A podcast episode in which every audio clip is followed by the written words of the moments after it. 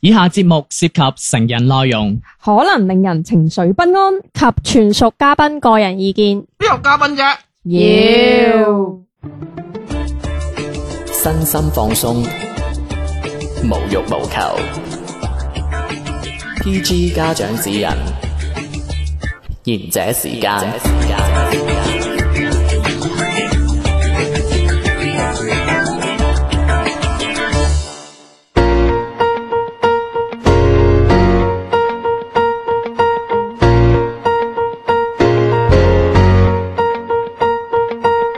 午安，午安，呢度係賢者時間，我係你天天。我係小明，我一定我係小遠，係今個禮拜我哋係好好彩啊！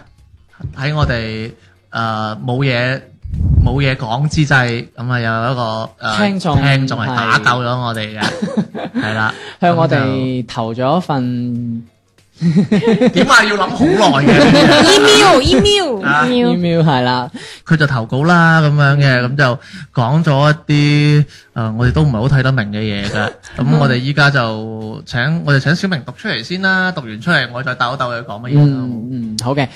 首先好多謝 H 小姐發呢封 email 俾我哋，佢就話聽咗我哋節目好耐，都好中意我哋賢者時間嘅。多多謝，謝，誒幾冇心呢啲。係呢兩個，係啊唉，你係真係係啊，讀嘅啫，你你啊係仲衰玩手機，我睇緊佢非常中意賢者時間。你有冇多謝我哋嘅聽你眾？有冇打開嚟睇啊？你對我住個唔黑需要芒睇咋？啊！嗯，佢係。背咗啦，係第九好好好第九段第二個字係咩？食你 就數買數，咁佢就將自己嘅心情同我哋分享咗啦，咁我就喺度同同大家一齊分享翻呢封信。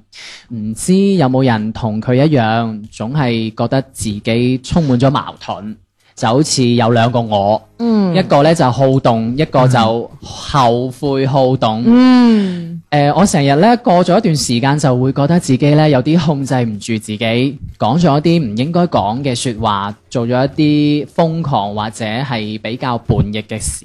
特特一樣啊，佢成日耶叛逆迪佢買買袋啊。 ，Oh yeah！包包迪，咁、然後喺包包迪，冷靜咗落嚟之後咧，誒、又會誒、對我之前即係所好動感到咗尷尬嘅。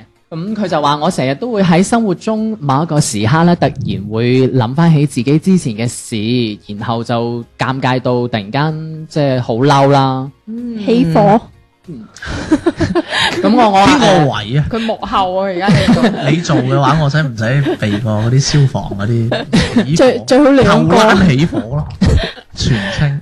跟住佢就話：我唔知好動期嘅我係發生咩事啦，亦都唔知尷尬期嘅我咧點解會咁猛震啊！咁起火，咁起火，用但係翻人哋啲錢得唔 得啊？人哋用老火啊，靚湯啊。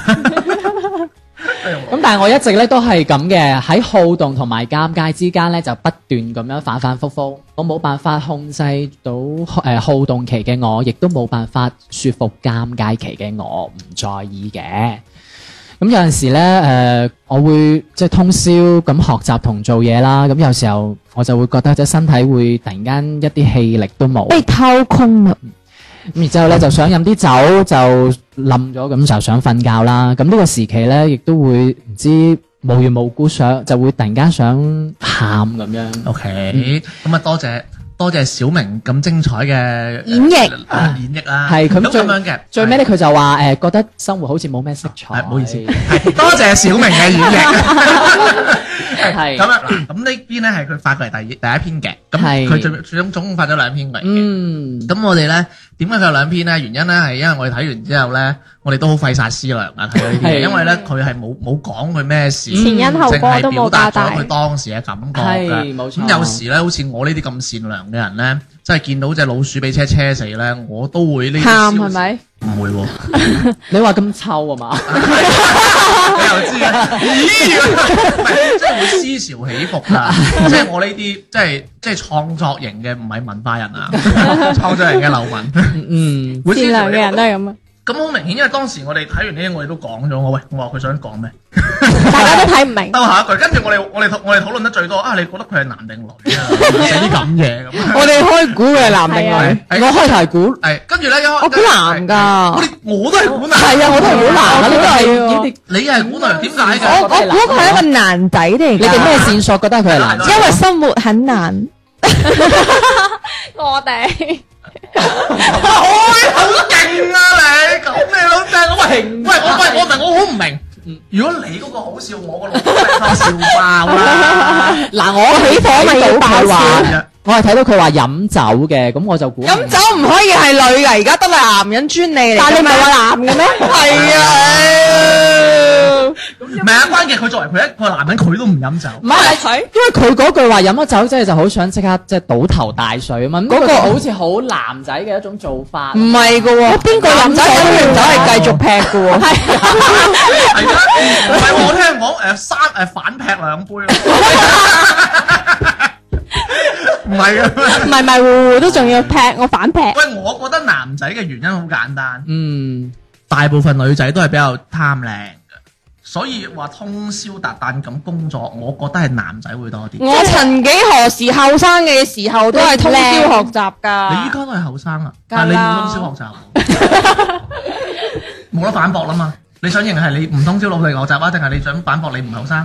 佢佢想反駁佢唔唔靚。嗯係，即係我我咪我我係咁樣，即係唔係話咁當然啦，咩人都會通宵達旦咁學習同工作，但係我覺得可能女仔會比較注意呢嗯啲，注意一啲我要瞓翻個美容覺嘛，佢可以敷住面膜咁通宵達旦係啊嘅。九年靠可樂啦。 嗱咁我哋講到咁啦，你咁就點解你認為男仔？你做咩又忽視 人哋啊你啊？因為即係淨係冇冇離離三三，期覺得啦係女仔嘅。冇嚟三期。佢冇嚟三期啦，不過佢係正喂，常飲。咗支豬咩先？到一半啊支點啦。啊？你小點婉啊點誒覺得點解會係男？都係覺得男仔。我覺得係女仔，哦，誒點解因為我覺得， 我話咦，嘅？唔係因為三個都係管男啊，女誒我少覺得管女㗎咋，想聽佢下即。係啊我覺得通常男仔唔會咁留意到自己啲情緒係咁細緻嘅嘢噶嘛，佢只會覺得啊，我最近好燥啊，唔知點解啊，你知唔知係啊黃偉文啊，係咯，有啲有 好多女仔先至會覺得啊，會成日咁樣去矛盾，知唔知成日邊個會林針知唔知邊個叫林夕知啊唔？知？啊咁？講你做咩搶我台詞啊 你啊？嗰啲係神一你般冇嘅見存到講黃偉在文。啊，跟住講但喎。你唔可以攞嗰啲同普通人比嘅。咪係咯，都冇歪文就係唔歪可以文攞普通人同你嗯比啦。唔係喎，我哋普通人嚟喎，你 講咩啊你啊？誒咁，所以你就覺得佢係啦，啊啦，我所以覺得咁樣嘅，即係會成日關注到自己話好反覆嘅，又會話自己又好動喎，又尷尬喎，所以我覺得似女仔多小。明小明都係咁噶啦，小明唔尷尬咁啊，咪女仔咯，係啊。我唔尷尬喎。哦係啊，所以你咪佢好點解我一半係，所以你咪中意男仔咯。唔 係啊？係唉真係咁跟住咧，我咁我哋真係誒，即係唔係我哋文化水平有限嗯啦，就讀唔到呢篇嘢。嗯，咁咧，我哋就回咗 email 俾呢個聽眾啦。跟住我就同佢講啦，佢話喂，即係我哋講得好文縐縐嘅。係我哎呀，話你講到咁，係咪你哋心入邊有啲故事呢？係啊，唔介意分享分享俾我哋，我哋為你解下憂啊咁樣。嗯其實言下之意就係我真係唔係好明你講嘅嘢，真係大佬。你你不如俾同埋啲我哋都想個開不股不，如麻煩你俾啲嘢我哋講下咁樣， 麻麻煩大佬咁樣。係咁大佬果然嗯，佢啊就即刻回係咗啦嗰邊嘢，佢大致意思就話：咁你想要故事，我你就有冇俾走你我啊？咪作過俾你有冇走啊！咁我哋買啲豬啤過嚟啦。小明繼續講。咁然之後佢就好誒即、刻覆咗我哋嘅一封回信嘅。呢、個女仔咧就今年二十二歲，咁佢就話想同我哋分享一件好幼稚嘅事。咁佢話喺初中嘅時候咧，好中意作誒，好中意我隔離位。咁我哋之後就喺埋咗一齊。咁雖然係早戀啦，但係我都冇拋低學習啦，我哋都互相鼓勵，亦都度過咗一啲好難捱嘅初中生活。我有同感啊，初中好難捱啊。咁然之後去到高中啦，咁我哋就考咗唔同嘅學校啦，變咗喺網絡上邊聯絡啦。過咗無耐咧，我就覺得感情變淡咗啦。咁我就突然間好似冇冇咁中意佢，咁跟住咧我就同佢提出咗分手。初戀難夢。你又知啊一定係初戀。嗱咩咩下一句係咩？誒咩啊？我真係好認真諗，我唔記得咗。咁然之後咧，呢、個男仔就話會一直等我，但係我覺得我哋冇咩可能。咁時間過得好快啦，我哋誒亦都考上咗大學，咁之後亦都冇再聯絡啦。咁但係有陣時候咧，我就會覺得好好受到挫折同難過啦，失落嘅時候咧都會諗翻起佢嘅。初次心痛，第一班啦，我哋終於 OK 啦，但係我從來咧亦 Okay 都冇去 contact 翻佢嘅。講佢英文幾高級，班係咁，我心入邊咧，誒、我就會覺得誒、傷害咗佢啦，咁然之後覺得好愧疚。呢啲詞咧用得相當之到位，嗯，愧疚。咁後嚟咧，我問佢有冇即係嬲過我啦，咁佢就話從來都冇嬲過我。從來沒 有。有三高子血，咁我哋而家咧就連朋友都唔係啦，咁誒、但係我亦都會好掛住佢嘅。提問，嗯，誒、你係咪漏讀咗啲嘢？因為佢前邊係你有冇講佢前邊係佢冇再同呢個男仔聯繫㗎？有啊，啊，唔好意思，死我霎霎地。嗯你你係咪開始我飲咗兩啖泛起攻心 我啊？買飲兩啖豬啤啊！唔係我係咪太冇花生㗎嘛唔慣啊？誒、都係唔㗎，係啊我我我我自從第一眼望見你我就唔慣 㗎啦。唔正常啊！啊我我你都知啊彭于晏啊嘛。 好，咁跟住咧，隔呃誒誒，排冤眼， 排於啊。排於你彭于晏中意男仔㗎？排冤排排於冤啊啊！！哦，我係排毒。小我哋今集係一劈一對一，哎，你同一邊啊？唉，你仆街啊幾時 講啊？懟死你啊！你！慘啊你！咁跟住咧，佢話隔咗一段時間啦，就我嘅情緒好唔穩定，唔知點解有陣時候咧誒、呃好好動又多嘢講，有陣時候一句咧亦都冇嘢講，亦都唔想講貼，翻第一封信啊！嗯，貼翻第一封信。咁就係只係想將自己收埋喺角落裏邊咁樣。嗯，我覺得我好討厭我自己啦，我成日都會覺得生活係冇意義，唔知點樣去調解。仲仲唔插翻首歌嘅？呢啲位卡機卡機唉卡 帶卡帶，你嚟 啊！啊！你嚟啊！我人生得三首歌唱晒啦，人生於世上有幾個自己？好啦，咁就呢個就係、诶呢個女仔回翻我哋嘅呢一封，所以係女仔嚟冇嘅，噶啦，係咁佢就冇噶啦，係啦，喂，冇啦輸啦你哋，女仔嚟㗎，覺得回水，所以佢嗯，我覺得首先要多謝呢個粉絲啦，一直以嚟都中意聽我哋賢者時間。我唔知佢會唔會因為我哋今次，唉，我咗哋出嚟，跟住多出嚟係咯，以後脱粉啦，希望唔會啦。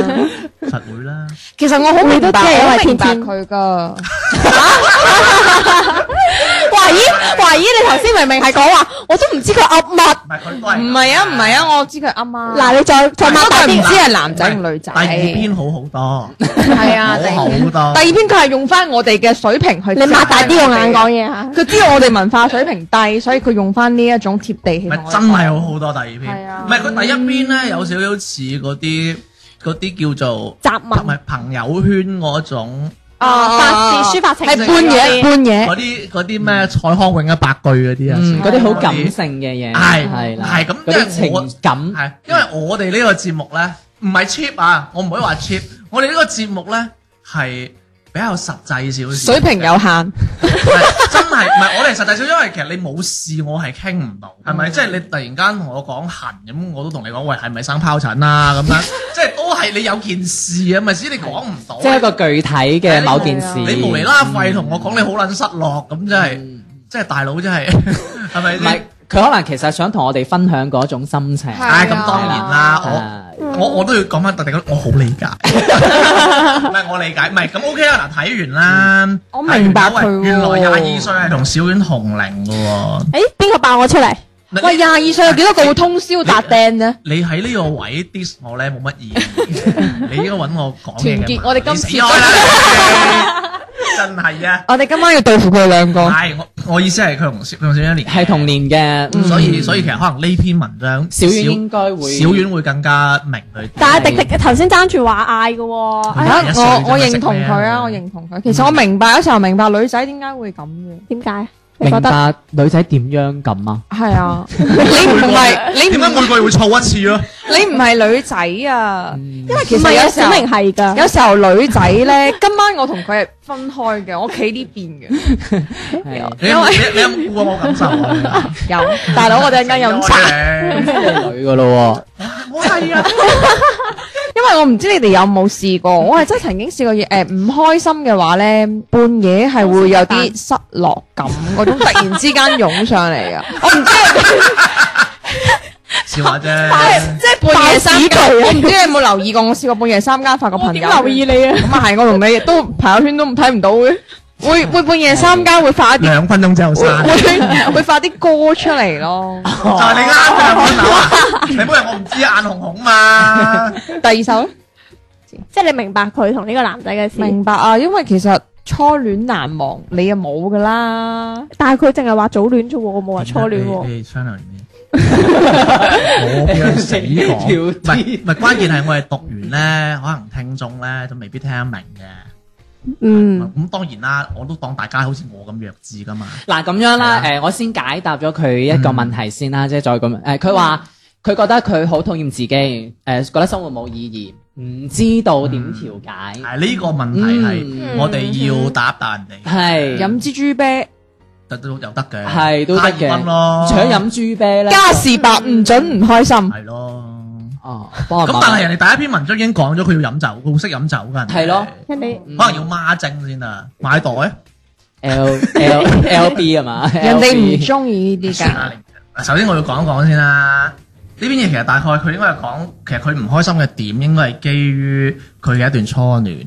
依家問題就係有一個好深層次嘅嘢啦。其實篇文佢一直都係得都係得呢個男仔嘅，佢冇貨。係嗯咁所冇以貨，佢又佢又冇講過佢有 flirt 啊人啊咁樣，嗯，即係有冇話同人瞓啊，即係嗰啲啦。唔係即嗰啲可係能意思係話講出佢嚟冇可能冇可能拍過散拖係咯途中，散都冇喎，即係提都唔提。嗯當然我當然我唔知佢係因為篇幅有限定點樣冇係佢，嗯喂即係會唔會單調啲咯？又係，咁你哋有冇啲建議或者乜嘢嘢？即係譬如話，誒、努力工作啦，即係唔好諗咁多嘢啦，係咪？其實我會建議或佢者可以放低嗯工作，啊直接去旅行。哦，即係去一個 trip 而家咁樣留啲難啊。去旅行真係嗯真嗯，係省內旅遊可以去到嘛？佢死。人哋廿二歲，唔可以去旅如行果㗎，一個咁多愁善感嘅人，我覺得佢應該仲讀緊書，或者係讀緊研究生。但係佢唔係話佢而家工作咩？佢邊做嘢邊讀佢有書話啊工嘛作。、工作或者學習，反正我唔知啦。反正佢一個啱大學生出，誒、呃即係大學走出嚟嘅女女仔咁樣。嗱、真啊，講真㗎，去做義工，嗯，即係去做一啲好有意義嘅事咁樣，哦種下樹咁啊嘛。唔係做義工嘅意思呢係將呢多度咧餘講嘢最有建設性，其實真係我將多餘嘅時間去投放喺即係幫其他 人。嗯嗯，，或者係增值自己咯，佢睇多啲，睇多啲書，佢睇得多做多 P D B B 啊，唔係咁你你將目光多啲放喺自己身上啊唔嘛。係嗱，首先我咁同你講啊，成日其去實人點解會覺得自己生活冇意義咧？嗯係因為你睇嘢太細。啊 sorry，其實我睇嘢都唔係好大嘅啫。係，嗯但係誒、呃即係例如，如果你嘅成個世界係只係得誒揾錢啊，嗯買最好嘅電腦啊，嗯，打最好嘅遊戲啊，即係益我啦，係咪？誒、或者誒溝、最靚嘅女人啊，嗯你已經咁樣，有啦，即係呢啲好庸俗嘅嘢。係咁其實佢有咁樣係 咪？咁跟住，其實如果你要將呢、個你你再企喺一個地地方嚟睇依家你嘅自己，嗯你你有時你會覺得啊，我係爭啲咩咧？嗯或，者你咁樣諗，黃思聰係爭啲咩咧？咁樣嗯係咁其實你有可能你要將你個世界大啲咯。嗯嗯，嗯即係將個目係啦眼光再係幫下人啦。嗯其實呢個世界唔係真係指誒有冇錢成功或失敗或者點樣嗯，你只要將你個世界大啲，即係除咗做義工仲有好多啦，例如你真係去試好多嘢啦，學下嗯彈吉他啦，去滑雪啦。嗯啊，學下潛水啦， 學下滑浪風帆啦，去衝下浪啦，你要去揾噶，嗯你嘅意義係去揾噶，你唔係戇鳩鳩喺度就得噶。嗯係啊，或者你，sorry 啊，我即係粗俗啲講句，你唔係發封 email 嚟就揾到嘅。係，咁當然啦，你聽我講，我絕對良師益友添嘛。嗯 OK，你哋我係希望佢可以揾到自己嘅興趣，嗯即係找尋一啲即係自己可能其實唔一定話一定要去去幾遠，或者係要做啲幾專業性嘅嘢，你就係覺得好似我休息，我就係想去跑個步，嗯，其實都 OK 噶。係，啊，話唔定跑下跑下你就會中意健其身實就係嗯係唔好俾自己靜落嚟。嗯，係冇得閒，冇俾自己得閒，係咪嗯？OK，咁呢個時候呢，我哋去一首歌啦，轉頭我哋繼續同大家分享翻我哋呢位聽眾嘅呢一封 email 嘅。春天是他最爱的季节，当微风随意吹乱他的头发，他并不在意身边世界的嘈杂，只想着自己生命中的变化。Yeah，还有十五分钟才午休，从早到晚没有想象中那么好过。安定的日子不一定就是幸福，忘不掉他在心里做过的梦。他今年农历三月六号刚满二十二，刚甩开课本要离开家看看这世界，却发现许多烦恼。要面对。哦耶耶耶耶耶！他常会想我能回到那年他一十二，只需要好好上学，生活单纯没忧愁，他就像一朵蓓蕾，满怀希望。秋天是忽然间就来临，青春虽然有本钱可以洒脱，一场恋爱二十二个月后结束，才知道有些感情不值得赌。有夜天气还是有点热，他想公车再不来就走一走路。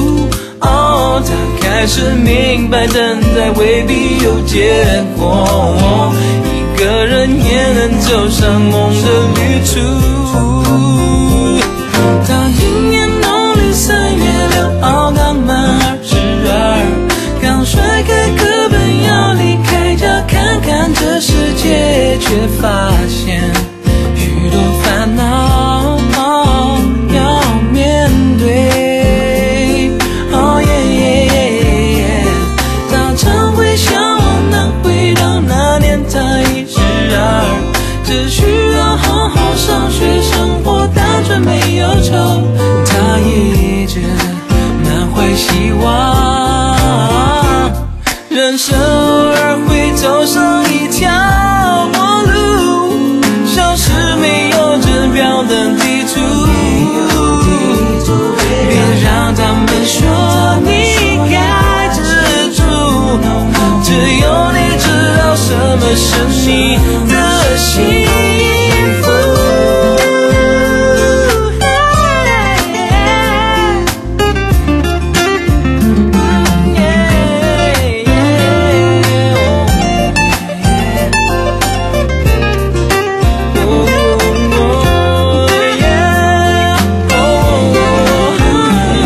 他常会想我能回到那年他一十二，只需要好好上学，生活单纯没忧愁。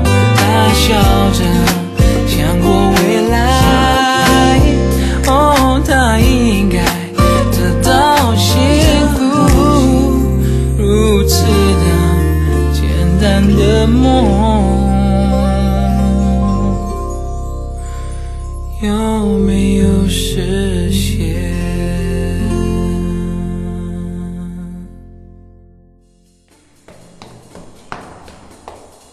奇哥，姊妹，聽完這時間嘞噃。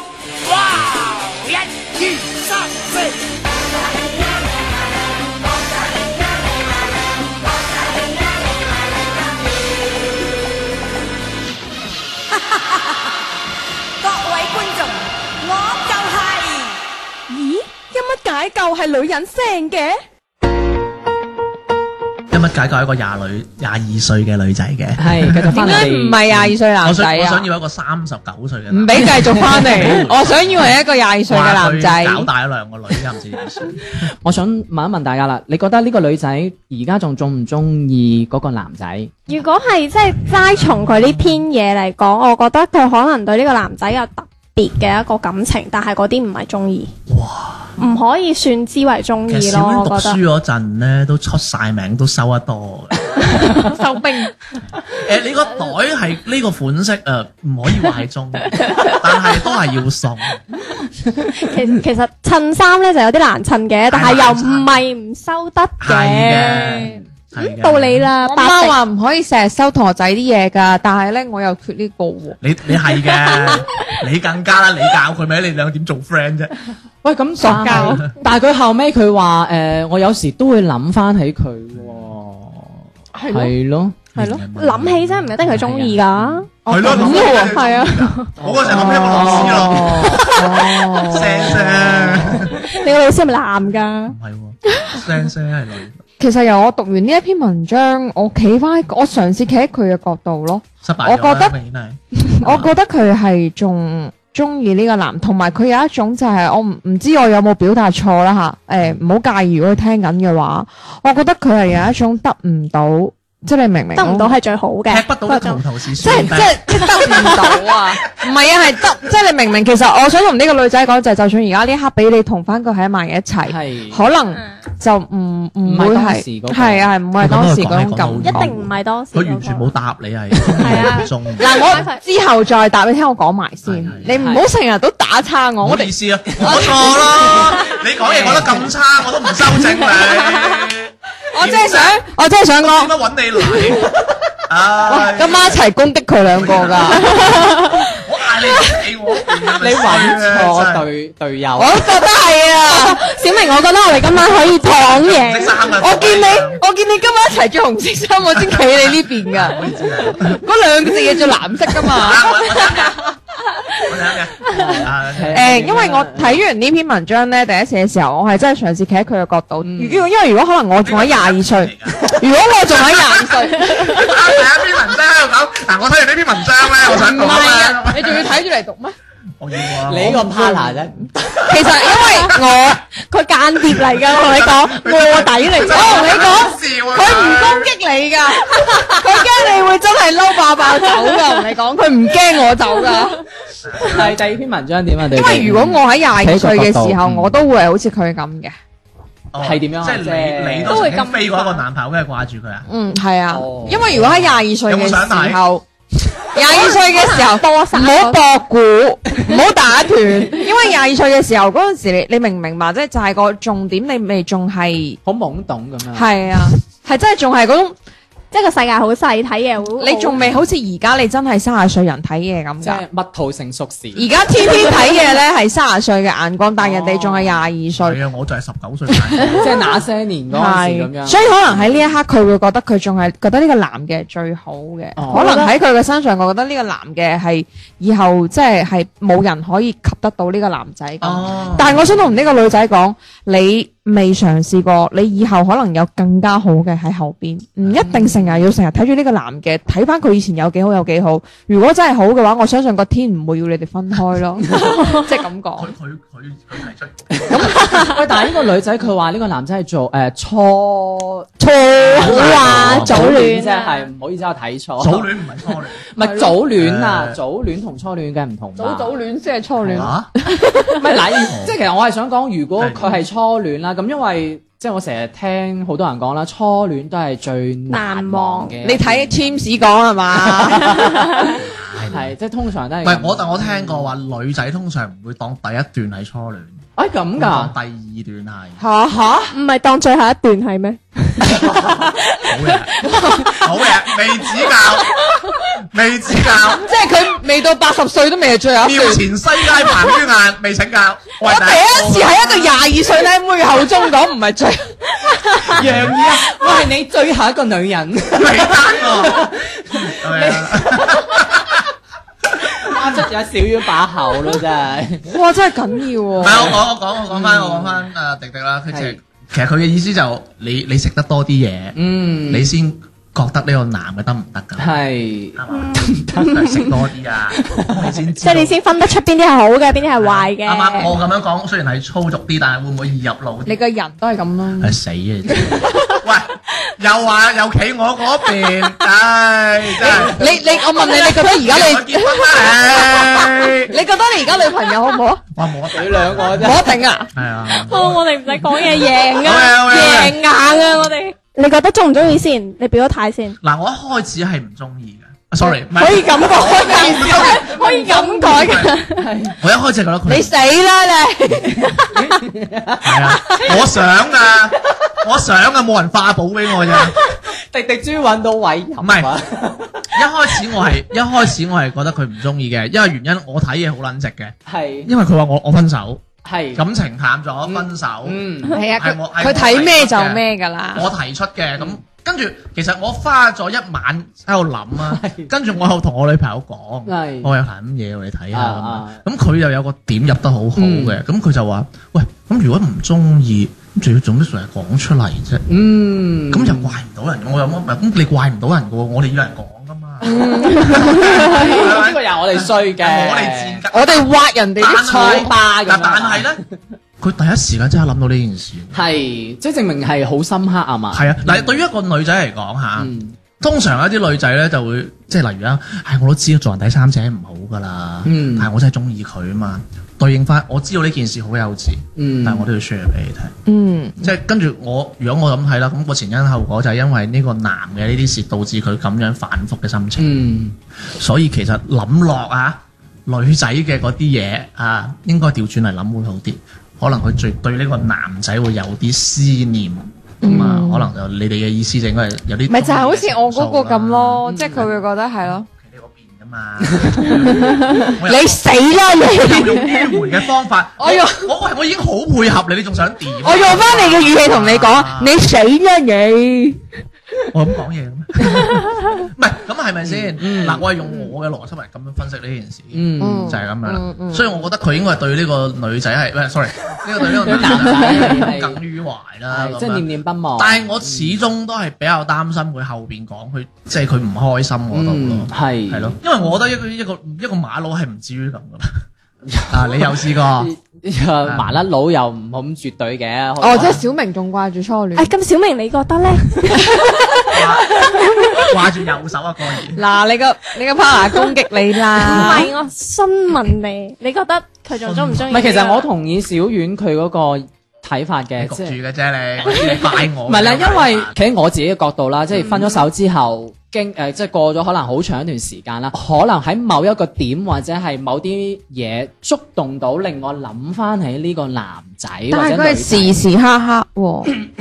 同埋你咬文嚼字少少啊！佢話呢個男嘅同佢經歷咗一個誒叫做咩辛苦嘅難捱嘅難捱嘅初中生涯啊！嗯，咁跟住到佢某到佢好失落嗰陣，佢都依然諗起嗰個男。其實呢個男有可能係佢嘅所謂嘅，精神支柱，唉即係其實難聽啲講句就係佢行喺條街度，只要係兩個人經過嘅曾經嘅，佢都會諗起佢。喂嗯咁緊要嗯，啊會唔會有啲咁嘅情況？我哋猜猜啫啊，因為佢都冇講得好嗯好好明好明好好具體咁具體係啊！樣。我哋都係猜測嘅啫。嗯跟住咧，你覺得咧，小明？而家喺諗翻，只不過係對於往事一個回憶咯。嗯，即係可能佢工作唔順利，或者我遇到啲咩事，咁突然間就諗翻起當時同呢個男仔經歷過嘅嗰種種，係啊，而其實小且明呢一個推測都係有啲道理嘅。係。我哋有我哋有有被，即係我哋有少少過分解讀。因為佢話飲酒就好想即係倒頭大睡啊嘛，咁佢可能嗰刻就覺得，哎呀，即係當初誒、呃如果我冇我同唔佢同佢提出分分手，手係啦，我之後同呢個男仔會唔會有另一個誒、呃情可能景？會唔會到而係家咯我哋仲一齊咧？嗯呢度咧，其就實上咧，即係咗其實好多都係我哋嘅猜猜測係測，同埋即係嗱，你諗下，即係其實飲酒嚟講啦，如果呢個人係有飲酒習慣嘅，嗯嗯咁佢就飲咗酒倒頭大睡好瞓啲。係好似我呢啲瞓誒，好似我呢啲唔點飲酒嘅，我突然間一日飲咗酒先瞓得着，就證明我瞓唔着有心事。嗯雖然真係唔知嘅，嗯真係估好多咁，同埋啦，以我哋即係我對呢篇文嘅了解啦，即係如果大家都係誒、呃比較贊成我嘅講法，就係、佢因為佢一個男仔搞到佢依家咁樣，係誒嘅咁樣嘅情況係咁樣啦，呃我又覺得誒呢、件事會唔會係細得滯咧？即係你啲你叫童年陰影都算唔上，我真係覺得。嗯即係我覺得唔會，因為係因為一個初戀時期，誒、s o r r y sorry，初中階段嘅伴侶，可能可能真係初戀定唔知點樣啦，搞到佢到最尾，佢覺得人生活有意意義義係喎，生活冇有意義，會唔會上得太大啊？呢、個價咁值，畢竟佢廿二歲，唔係我唔清楚呢啲係文人嗰嘅，個即係越寫諗嗰越個大感，㗎嘛啲 嘢，係嘛係即係嗰個情感。係咯，所以其實我又覺得，誒、呃喂，其實生活真係大把嘢玩啊啦、嗯係吓，同埋即係如果你你真係咁樣，喂，真係作為一個即係大過你少少嘅人，喂，真係我我即係 sorry 啦，真係好為人師，嗯，真係唔好咁樣。嗯咁如果佢真係走唔出咧，你哋嗯，我建議翻佢其實將個重點放喺其他，因為時間有一句说話好老土，時間會幫到你，但係我衝覺淡得一。切啊，係啦，但係真係會係嘅。當你可能廿八歲嘅時候，你諗翻而家呢一刻，覺得自己真係浪費緊自己青春。嗯嗯係咁但係其實會唔會呢個女仔佢而家係處於人生嘅一個迷茫期呢？你即係幫下佢啦，即係其實佢可能佢唔知道佢自己中意啲乜嘢，啊，有哦咁有呢啲嘅喎，有啊有啊呢，啲嘅喎。咁然哦因為佢仲係廿二歲。啊，跟住然後佢可能啱初嚟社會或者啱畢業，嗯佢揾唔到人生有咩意義，有咩目標我，哦睇你樣，我佢覺得你揾到，你可唔可以教教佢？佢開病，我我要初做病我要做老細。其實佢而家都屬於一種佢人生另外一段嘅難捱嘅時期，咁佢喺呢個。啊個，我 buy 佢嘅啫。佢佢喺而家個咁難捱嘅時期，或者佢身邊冇一個人可以陪佢捱，咁佢就會諗翻起以前曾經呢係咯，嘅個嗯美男好，哦仔唔陪咁好簡佢單捱嘅過。啫喎，揾一個咪得咯。係佢佢而家係覺得揾咩都好都唔及嗰個。係。咁你唔揾點知啫？嗱，有可能係即係我我估啦。如果佢後邊再繼續有揾啊我到明白其他有 其他嘅，即係揾到其他嘅對象啦，咁佢可能對比啦，有比較，佢覺得誒、欸永遠都係呢個男仔係係我嘅 Mr. Right。其實小明都幾好啊即係後邊嗰啲佢覺得就嗯都係嗱唔麻麻。同埋我相信呢個男仔都想呢個女仔更加好咯。喂，以後我即刻現成俾個 offer 佢啊！係小明咯， 喂，我現成俾個嘢佢，喂，誒、入入我哋賢者時間嘅公眾號啦，入係邊有聯繫我們咧，點完嗯聯繫我們之後咧，你點啊、商務合作或者點嗰個叫做聽啊聽眾聽投來信誒聽眾投稿，你係聽眾投稿 sorry 啊嗯跟住會彈出一個微信號，你加係加我哋，係係你加加我哋，我俾啲嘢你做。係因為我見佢咧回 email 都回得幾快，啊，我哋請人啊，係我做到一腳踢係啊啊喂，！我哋見佢回 email 回得幾快，嗯我我不如喂，即係以後呢啲文書工作就交俾你做，喂，你人生有意義啦，依家係啊，哇佢真係回得好快啊！當時我哋發俾佢，好似一個鐘都唔使就回咗佢。係而且佢通宵達旦，佢肯做啊。啊係啊，呢啲員工邊揾啊？喂，我幫你買社保。係 啊，佢都好願意分啊享啊。市中心上班，嗱咁嗱，揾到人生意義啦，係啊，揾到人生意義啦。準唔開我心現成俾個意義你啊！依家係啊嚇嗱，不過年尾分紅 嗰啲咧，就唔好講啦。唔係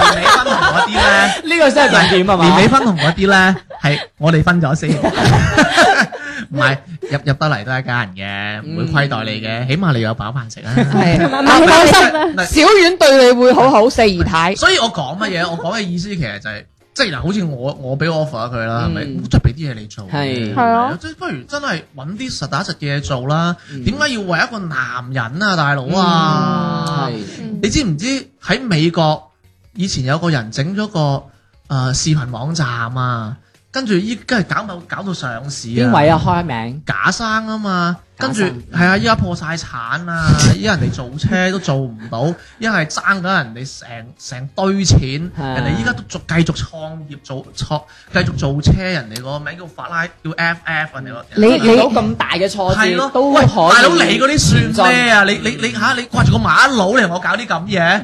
咁啊喂，過嚟寫 email 唔講唔啦嚇。係女仔愛情大過天吓，我我有個係 friend 細路女係啊， OK，我再講多一個人嚇，一個比較老嘅企業家，佢到依家喺線上買空調啊，係同阿李佳琦搶生意啊！呢個人個名叫董明珠。係啊，好犀利嚇啊，董喂，董董小明姐，珠依家係講句唔好聽，佢咩身位啊？嗯佢啊佢咩啊？sorry，我想講噸位。 人哋係咩身份啊？人哋都係喺度做，人哋日日都好似啊，我好似我哋咁啦，係人哋帶貨，我哋做音頻啊嘛。係即基本上，我覺得我同佢係同行啊，嗯我覺得我 level 高好多添啊。人哋降低身段做呢啲嘢，喂，人哋想做啲佢想做嘅嘢啊，而家講緊嗯係啊，喂，你想做乜嘢啊？嗯哦嚇，你為個馬佬諗啲咁嘅嘢，唔應該咯，係咪？我身邊有個 friend 小遠啊，嗱，做盒嘢咋，賺一百蚊啊，佢都開心到痹啊！咁好啦，係喂，誒即係雖然咧，我哋係有啲嚴厲啦，但係咧嗯到最尾咧都嗯係真，係希望你好。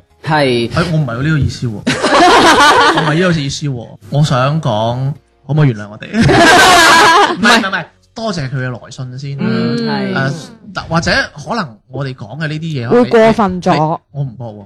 我覺得你一時三刻接受唔 到咯，但係我覺得真係，或者我哋錯誤解讀咗你嘅意思啦。嗯咁又或者如果我哋嘅係啦水平可能仲係啦未解答到嗯你但係如果嘅我煩憂，啦但係如果我，如果你覺得我哋係冇解答錯嘅話，咁嗯可能你真係參考下啦。嗯但係你想做咩，咁就你自己諗啦。係喂，你真係可以過嚟取代小丸個位咧？佢日日喺度玩手機，呢度有三期冇邊有日嚟，日啊我記撚住佢啊！三期冇嚟，開波玩手機冇開會唔會唔出出聲。嗱，開會唔出聲咧，就唔係我一個人嘅，OK 事啦嚟，嘅好。啦。好 啦今期節目就咁樣啦，多謝佢嘅來信啦，咁就多謝小丸再次出現啦。多謝小粉絲，係咁，如嗯多果謝誒同埋如果聽眾即係對於上誒仲有其他嘢想對呢一位聽眾講嘅話嗯咧，都可以喺公眾號搜索我哋賢者時間粵語節目，嗯然之後點擊右下角聯繫我們當中嘅聽眾投稿，係啦，會彈出一個二維碼嘅，咁加入呢個二維碼咧就可以對我哋想講你想講嘅嘢噶啦，嗯嗯，希望下次係男粉絲投稿。係啦，咁最尾啦。係最尾啦，都想同呢一位女仔講翻嘅，生活好苦，但你要甜。好甜啊！我哋今日節目就到呢度啦，我哋下次再同大家見面啦，拜拜，拜拜拜，拜拜。当初肤浅得你恩宠似星先天有眼，当真糊涂未曾發覺我該苦含南極快沒有冰山。當初專心等你燭光晚餐，從沒有認識蠟燭怎樣消散。當你的光環暗過世間火柴，何用困在五指山？而神迹失靈才知天大地大轉得快，夢幻的生涯無非拖手逛街，怪得誰要敬拜你，便沒視力靜管世態。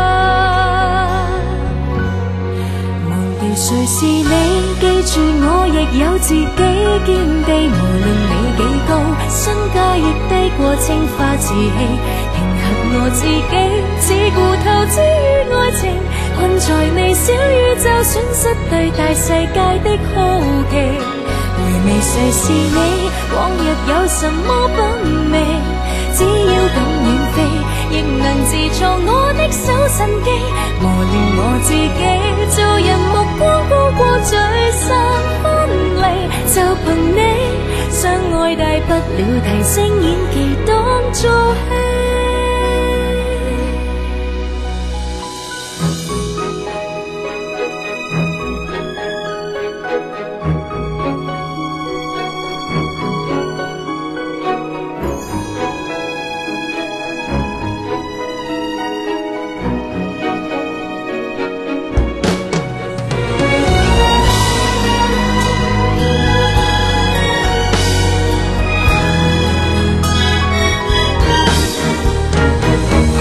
從前只懂情人的感動力量最珍貴，被動式小巷大街遍地華麗，昂起頭看遍世界，我也會有我的氣勢。哦忘掉誰是你，記住我亦有自己見地，無論你幾高，身價亦低過青花瓷器。平衡我自己，只顧投資於愛情，困在你小宇宙，損失對大世界的好奇。回味誰是你，往日有什麼品味？只要敢遠飛，亦能自創我的手神機，磨練我自己，做人目光高過聚散分離，就憑你相愛，大不了提升演技當做戲。拋開你先識去審美，往後我便有自己見地。無論愛幾高，身價亦低過青花瓷器。平衡我自己，只顧